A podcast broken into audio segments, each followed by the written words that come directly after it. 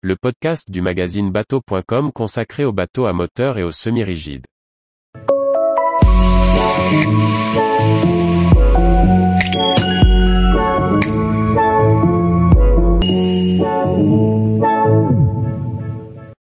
Parker 700 Pilot House, concept et visite du timonier.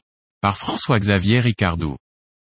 Plus petit timonier de la gamme Pilot House du chantier, le Parker 700 présente tous les avantages du pêche-promenade tel qu'il existait autrefois, mais largement mieux motorisé pour lui offrir de belles performances marines. Visite et découverte de cette version prête à pêcher, dans ce premier volet de notre essai. Chez Parker, constructeur polonais, mais d'origine anglaise, la gamme Pilot House désigne des pêches-promenades polyvalents. Avec leur timonerie décaissée pour abaisser le niveau du plancher, ces timoniers n'offrent pas trop de prise au vent ce qui renforce les qualités marines.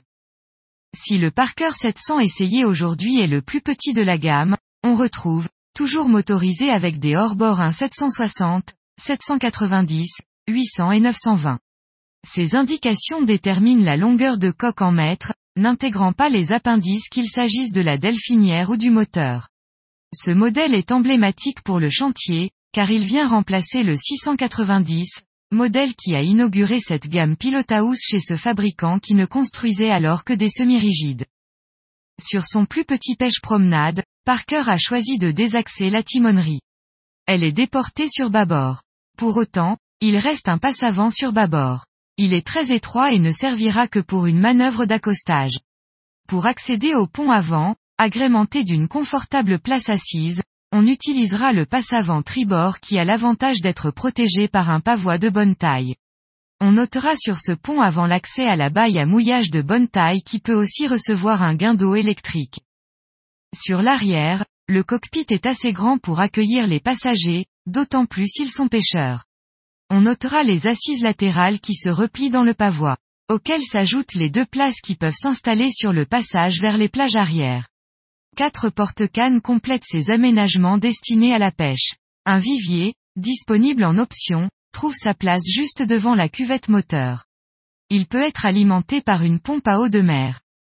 On entre dans la cabine en descendant une marche de 22 cm. C'est celle-ci qui évite d'avoir une timonerie trop imposante. Du coup la silhouette du Parker 700 House est assez moderne, renforcée par des pare-brises verticaux type chalutier. Cette timonerie est ventilée par deux ouvrants coulissants sur chaque bord de 30 par 30 cm, et surtout par un toit ouvrant translucide apportant lumière et aération. Pilote et copilote sont confortablement installés dans des sièges baquets réglables. La finition des aménagements est succincte. Il n'y a rien de trop et surtout pas un morceau de bois.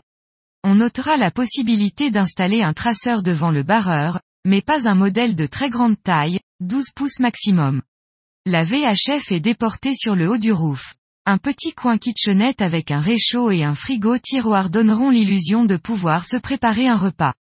Faire simplement chauffer un café semble plus réaliste.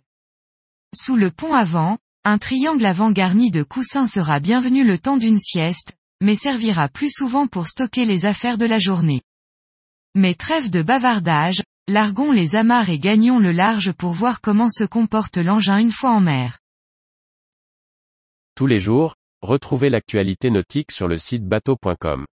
Et n'oubliez pas de laisser 5 étoiles sur votre logiciel de podcast.